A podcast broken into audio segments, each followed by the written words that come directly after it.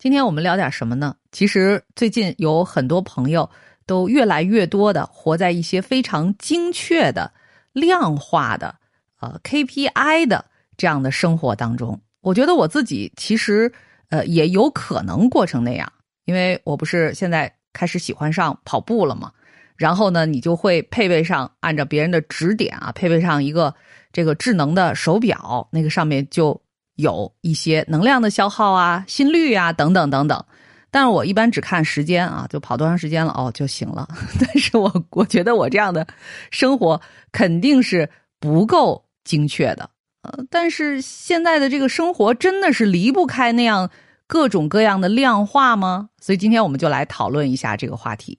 呃，先请出我们的话题推荐人，还是王冰老师。呃，这个说起为什么推荐这个话题呢？我其实我自己呢也尝试过过这种所谓量化的生活，结果发现自己真的是不适合啊。才看到这个选题之后，觉得确实可能我们应该反思一下我们和量化本身的关系。我也是之前买了一块功能挺多的智能手表，这个手表能够监测很多很多的身体指标，其中有一项呢是很多手表都会有，叫睡眠监测。我就会发现呢，当我不知道我深睡时间长短的时候呢，我顶多就知道大概是睡得不好或者睡得不错。但是知道数据以后，我会特别的焦虑，因为如果看到数据不好的时候啊，我就会跟自己说：“你看今天有这么多事情要做，结果昨天睡得那么糟糕。”因为量化了这个数据，你就不能忽略了，它不是一种模糊的感受了。所以这个数字从某个角度增加了我的压力。再说说这个走路也是，比如说在这个智能手表的。软件里边，你输入了大概的身体指数之后呢，它会给你推算一个每日的最佳运动量，换算成步数，比如说是八千步或者一万步啊。以前呢，我就和赛老师一样，我就觉得走一会儿可以了，不想走就算了。但有一阵我戴上手表之后啊，就觉得不行，我得走到这个数字从七千九百九十九变成八千。然后有一天我就在想，我为什么要做这件事情呢？走到八千步和就差一步，对我的身体影响有那么大吗？我为什么要达标，要参与这种量化的考核？明明这不是工作，我却把它当成工作一样。后来我发现，好像在不断量化的过程当中，我不仅被这个数据绑架了，而且这件事情本身已经改变了味道。对，所以这里边就还有一个问题：你觉得用这种量化的方式来考量自己和身体之间的关系，比如说我可能更知道我今天的睡眠质量有多高。我更知道啊，我今天通过锻炼运动消耗了多少卡路里啊？有没有让我的身体的各项指标机能维持在一个更健康的水平上？那这些到底是改善了我们和身体的关系呢，还是搞坏了我们和身体的关系呢？这样是代表我们有可能更尊重身体吗？还是恰恰相反呢？其实说到我们和身体的关系啊，我就在想，这个量化生活出来之后，为什么大家都趋之若鹜啊？可能有一个重要的原因是，很多的时候我们和身体并不熟，我们可能没有时间，也没有精力，甚至也没有能力去分辨身体正在发生和经历什么，所以我们需要借助数据化的方式、可视化的方式去看我们的。心跳、血压或者其他的指标，包括睡眠啊、运动量，甚至我看到有的软件特别高级哈，可以通过拍你一餐吃什么的方式来帮你粗算出你摄入了多少卡路里。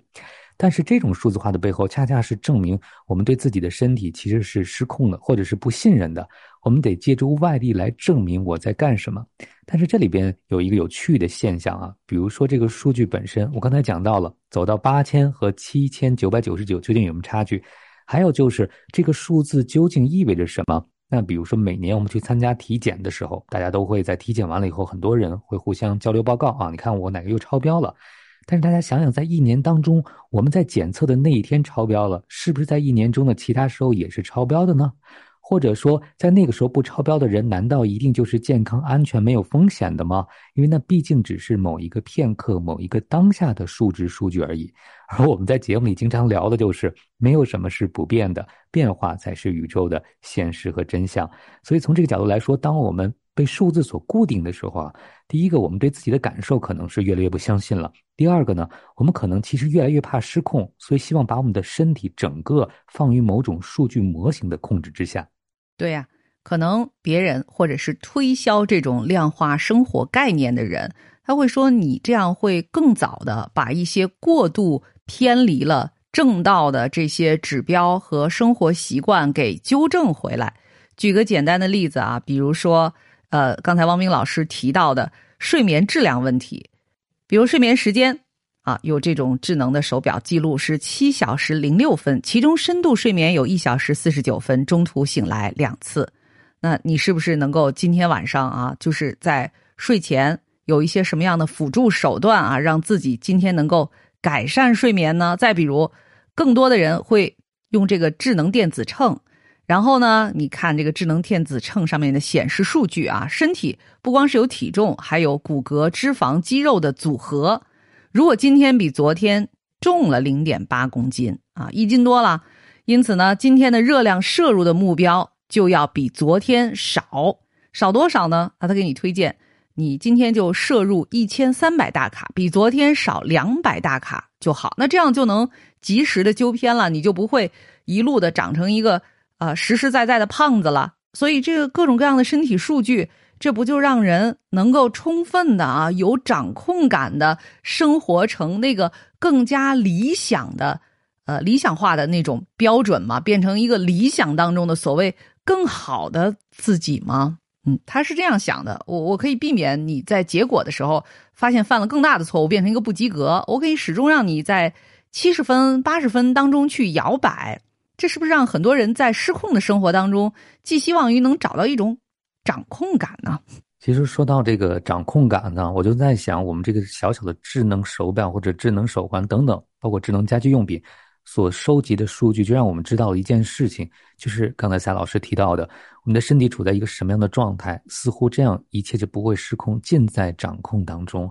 但是我在想啊，当我们对数据如此迷恋的时候，大家有没有想过，这些数据是不是就像我们相信的一样，一定是最重要的那些数据，还是说这只是我们的手表和手环目前能够测到的数据？因为我们的医学也在不断的演进。我们需要更多的数据来佐证一个人究竟是不是处于某种状态。但是，当我们总是因为数据患得患失的时候，我们会不会更不健康？举个例子啊，就是刚才三老师提到的减肥的问题。我一朋友在减肥期间呢，也是买了这个智能体重计啊、智能手表，他在运动啊，包括他这个健身设备也是相当智能的。他等于是生活在一个智能的系统当中，他就发现永远都是被弹窗，这个弹窗就是被提示啊，你今天是不是运动量够了？你吃了什么？你有没有做什么事情？结果。他就会发现体重的波动啊，变成了一个让他特别焦虑的事情。他说：“这个每天要上秤啊，这是他的用的术语。其实人的体重是会有正常波动的，从早到晚都会有波动，别说每天、每周之间的波动了。但是如果我们不允许这种波动的发生，只允许它照着我们数据模型预期的那种直线式的下降或者曲线式的下降也好，那你肯定就在和什么呢？和这个自然的生命过程为敌。”因为我想波动是常态呀，不可能有什么变化是一直按照我们的数据模型，特别是生物的领域啊，我觉得是非常困难的。所以明明是在波动当中向好，但是如果你不允许波动发生，那其实也等于在打击自己。那我这位经常上秤的朋友，其实他很容易放弃，为什么呢？因为那些数据能够精确的告诉他今天又做错了什么，今天没做到什么。本来是为了养成一种健康方式啊，他说他其实被这些智能设备不仅监视了，还被他们绑架了。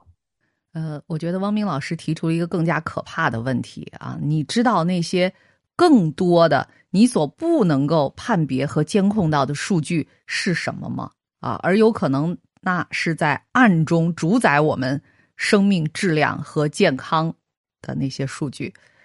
不过把这个放在一边不说，我想王明老师是研究心理学这方面的专家、专业人士，在你的观察当中，什么样的人？会有什么样的人格特质和人生追求的人会喜欢采用这种方法去管理？我刚才已经一开头就向你坦白了，我虽然也像模像样的买了一个 手表，但是我其实就用来看我今天到底跑了多长时间，仅此而已。所以那些真正会用这些智能工具来量化自己生活的人，他们有没有什么共同点呢？嗯，我在这个之前在朋友圈的观察啊，就有些人会把。自己的运动记录，包括每天的这个膳食热量、营养的摄入，会晒出来，因为他们会参加那种减脂营啊，或者说体重控制营。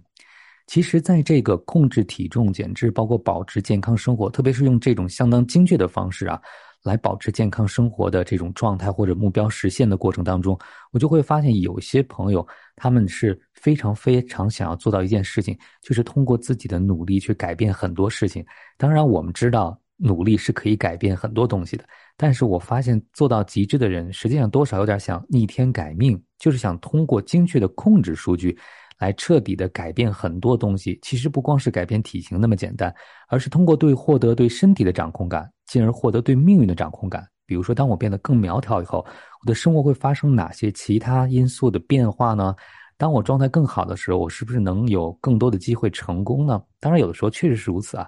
但是，如果我们把控制自己当做获得成功的手段的话，那这背后就会引发一个极大的焦虑。所以我相信有很多朋友是因为焦虑而选择的这种方式，就是什么都抓不到的生活。那比起我能抓到这个数字的生活来讲，后者好像没有那么让人焦虑。那进而再延伸一步啊，如果一个人不知道什么样的生活适合自己，那我们极有可能就会把数据推荐的生活当做我们应该过的生活，特别是当这个数据是大家。都喜欢的时候，比如说有一阵特别迷恋，大家迷恋这个体脂率的问题，哈，还说哎，你这个是不是接近体脂率零了？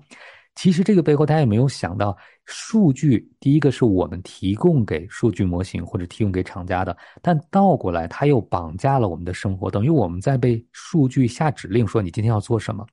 但凡可能在生活当中没有找到自己方向、找到适合自己方式的人。那能找到这个叫什么？这个浮木哈，就会觉得很安全。而且你看，这么多人都很在乎这件事情，那证明这个数据一定很重要吧？所以，貌似是量化生活，实际上我们是在统一价值观。那什么样的数据是重要的？其实这个事儿本来是由自己判断的，但现在变成了可能是朋友圈来判断。比如说。当你跟别人说你自己是个有毅力的人的时候，用说有毅力的人啊，显得不够有说服力。那如果你能够把你那些数据放上去啊，这个 社交货币，它就会让所有人立马知道，不管你是干什么的，但我们看这个数据就能判断你是个非常有毅力的人。嗯，呃，所以这个可能也是一种入场券，是不是？如果有一个有毅力的人的年会的话，可能像我们这样的就不能被 邀请了。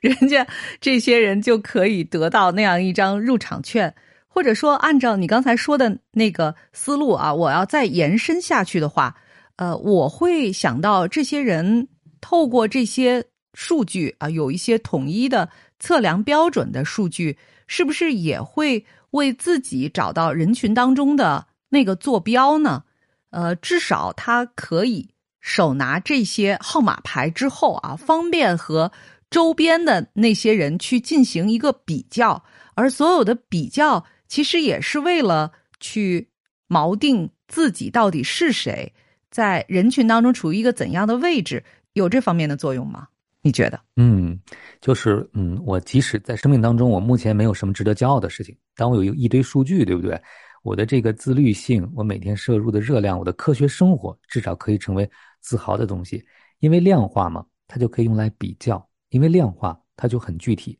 当我们跟别人说很幸福的时候，这个事儿不太容易量化。但是如果我能把这些数字告诉别人，就好像我们在生活当中问一个人你一个月收入多少，这个人说我是属于高收入，那我们肯定会再问一句，这个多高的收入在你看来叫高收入？确实数字带来了可比性，数字甚至带来了某种优越感。但是如果我们的人生只剩下与他人比较，特别是只剩数字比较的时候，那我就担心，除去这些数字之外，我们还剩下什么？还有一点就是，数字肯定是会变的，对吧？人会走向衰老，我们的身体也不受自己的控制。那如果这些指标有一天不听我们的使唤，不听我们的控制之后，那人生对我们来讲，是不是就是一种彻底的失败呢？其实你刚才说的那个，就让我想到了我们之前在节目当中也曾经举过的一个例子，就是说我们测量一堆鹅卵石啊，比如说一百颗鹅卵石，它的。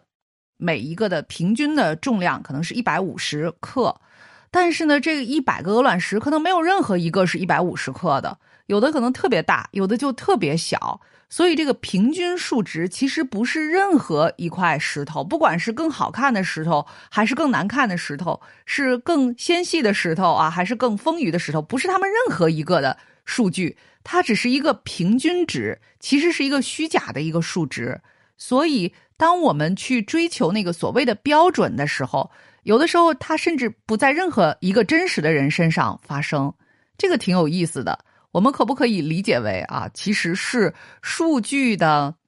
发明者和推广者在背后所采取的一种操控人心的一个办法呢？啊，这这说上去可能稍微的有一点呃小小的那种邪恶感，也许这不是他们的本意，但最终会不会有点这样的效果呢？最终就让我们所有人都焦虑了，因为像赛老师刚才这个一下就指出的核心和重点啊。我们每个人都不是标准的，成为标准人也没有任何意义，因为每个人都是独特的。但是如果标准能够成为我们的目标，那我觉得很多的商家和资本都会觉得高兴极了，因为这就意味着每个人都要向那个目标努力，都是同一个目标嘛。它就有很多产品来满足我们这种对标之后的焦虑和失落。其实很多的时候，我觉得大家这种量化生活背后都是有焦虑的。这个焦虑不光是跟别人比较，或者自己对自己的要求。还有一个就是我们这个社会对人是如何看待的？如果我们认为这个人啊三维是有标准的，包括体重是有标准等等，就是应该一个样子。大家看看现在所谓的这种修图软件，有没有发现这个自动修图的功能最后的方向都是一致的？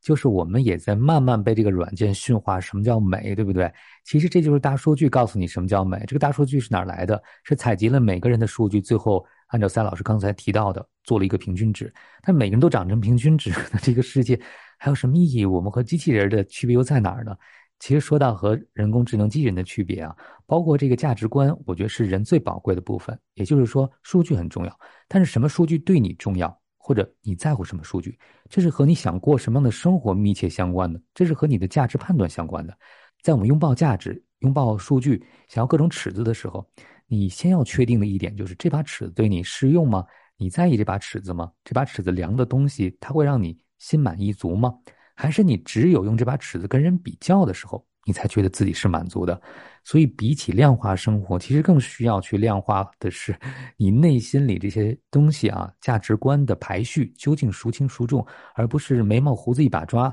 那我想，可能很多的商家资本最喜欢的就是你把我们认为重要的，也默认为是对你重要的。嗯，是不是在整个的自然界当中，只有人类会去追求这种所谓的标准化？因为我们知道，在自然界啊，我们可能会看到有些树木，行道树，呃，或者在园林当中的有一些树木被人类修剪成统一的这种模样啊，或者是高矮，或者是形状等等。但是这个树木是不会自己去修剪自己的，它们天然的会是各式各样的。而且，就像亚历山大·普柏所说的一句话，我觉得特别认同：就自然界的所有差异换来了整个自然界的平静。但是人，呃，近些年来其实很多这个也在追求一些差异化的发展。比如我前两天跟汪冰老师说的啊，就是现在有一些品牌的这个服装，它不再会选择那种特别瘦的模特来做广告，它就会找一些呃更接近于普通身材的这样的模特。呃，男生女生都有啊，特别是女生还有很多，然后去让他们拍做模特，拍出一些照片来展示。可能你身材丰腴的人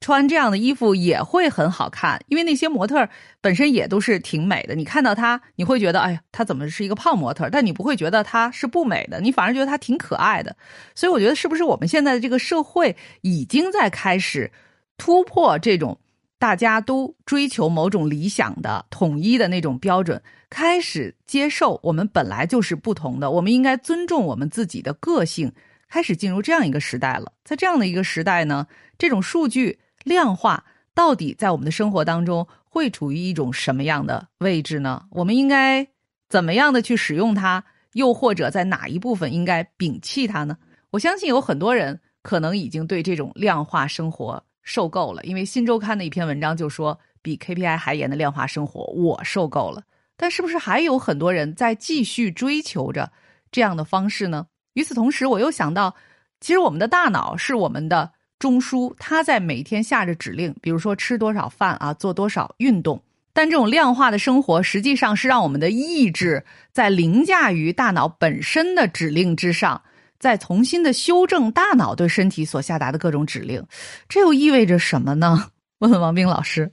其实，在这个背后，我想可能是在这个时代有一个词啊，特别受到追捧，很时髦。我们经常听到，就是所谓的自律，或者叫意志力，或者叫毅力。你看，大家都会说你真有毅力哈，因为你晒了持续不断的打卡记录以后，所有人都会给你点赞。说你真棒，你能够坚持这么久，好像坚持在这个时代是特别有价值和意义的。其实我小时候也很强调所谓的坚持，所谓的毅力，当然可能那就是另外一个情境、另外一个状态下的。而今天的这个坚持，我觉得更多是个人化的意义。你这样的人啊，肯定更容易成功。你看，你这么自律，而我们在很多的文章当中看到的成功人士，他们也无比的自律。当然，这个文章里的真实性非常可疑哈。他们是真正的自律呢，还是我们看起来他们很疯狂，是因为他们执迷于工作，所以显得很自律呢？这都难说。但是我们一概的认为，人家成功就是因为人家自律。所以，我想这个拥抱数字和量化生活的背后，是不是大家也会认为，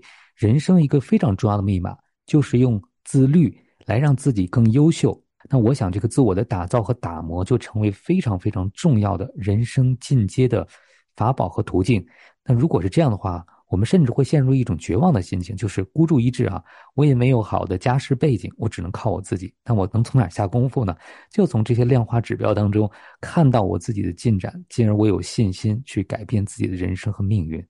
嗯，很多的时候，量化目标确实在心理学中让大家改变的时候，会希望我们具体量化目标更容易实现。但是如果这个量化目标都不切实际，或者已经违背你的天性了，那可能这不仅不会让你更自信，反而会让你更自卑。所以，有多少人在自律的路上，不仅没有更自律，反而在半途而废之后，更觉得 自己是一个失败者呢？所以，这里边就涉及一个概念的问题。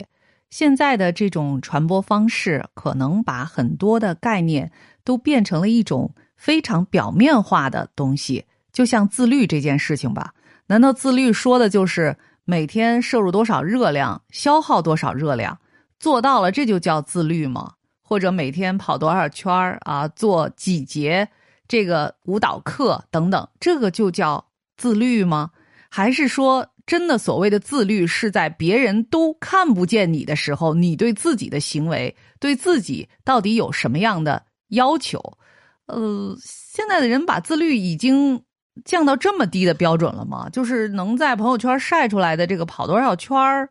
消耗多少卡路里，这个就可以称之为自律吗？呃，还有另外一个问题就是，会不会有很多这种特别有意志力的人？在背后啊，能够若隐若现的看到一些他对自我的不接纳呢？因为他就拼命要修改头脑当中一些天然的指令，啊，而去用别人制定出来的一些理想的标准套用在自己身上，会不会有这样的可能呢？嗯，其实看看所谓的这种直播或者短视频平台上啊，大家比较爱点击的这个流量比较大的。所谓的美，所谓的健康，所谓的优秀的短视频，哎，你就会发现，真的，在这个多元化的网络时代，好像在有些重要的方面却越来越单一了。比如说，对人生，什么叫好的人生，什么叫幸福的人生，包括赛老师刚才说到的，什么叫自律的人生，我们已经被别人给我们的概念所彻底的洗脑了，所以我们就会非常的焦虑，因为我们会认为自己的概念、自己的判断不是最重要的。最重要的是让别人认为你是个自律的人。确实啊，生活在社会当中，我想我们是需要别人认可的。但是需要别人认可的前提是，你是因为你才获得了别人的认可，而不是因为你成为了别人。当然，我们也永远无法成为别人。但是啊，现在好像了解自己这个花功夫啊，又容易让人觉得困惑和迷茫、挫败的事情，可以暂时往后放放，先扮演某种角色，快速得到他人的认可，反而是一条更快的途径。毕竟这会让你在社交层面，或者在所谓的流量层面，我说的这个流量不一定是我们是做直播的，而是在人生当中，你也会有流量的收入，因为人人都觉得你很自律，人都觉得你很美，人都发现你这个体型很好，可能就会对你有一些光环效应。但是你早晚有一天还是要面对你自己。如果你不能面对自己，这个角色扮演的越好呢，你可能就会越焦虑，因为你知道你不能够长期扮演，或者说你扮演的越好，越不喜欢这个扮演角色的自己。就像演员啊，可能在出道的早期会被别人冠之以一个，比如说小谁谁谁啊，当时小虎队当中就有小张国荣，是不是？但是如果你终其一生都是在一个小某某底下的这个。光环底下去生活的话，那我觉得肯定是这个人就没有办法真正的去活出自己，就会越活越焦虑啊！到底是我该像我，还是该像那个比我更有名的人啊？我该去模仿他等等。还有一个问题就是，就是刚才汪冰老师说的那个，我觉得这个应该成为我们这期节目引发大家最多思考的地方，就是有没有一些数据是没有办法让这些智能的工具监测到的。我们还以吃饭为例啊，就是有的时候就是吃的，忽然之间吃的多了，或者上秤一腰就重了啊，或者也没有吃的多，这一天就就重了，呃。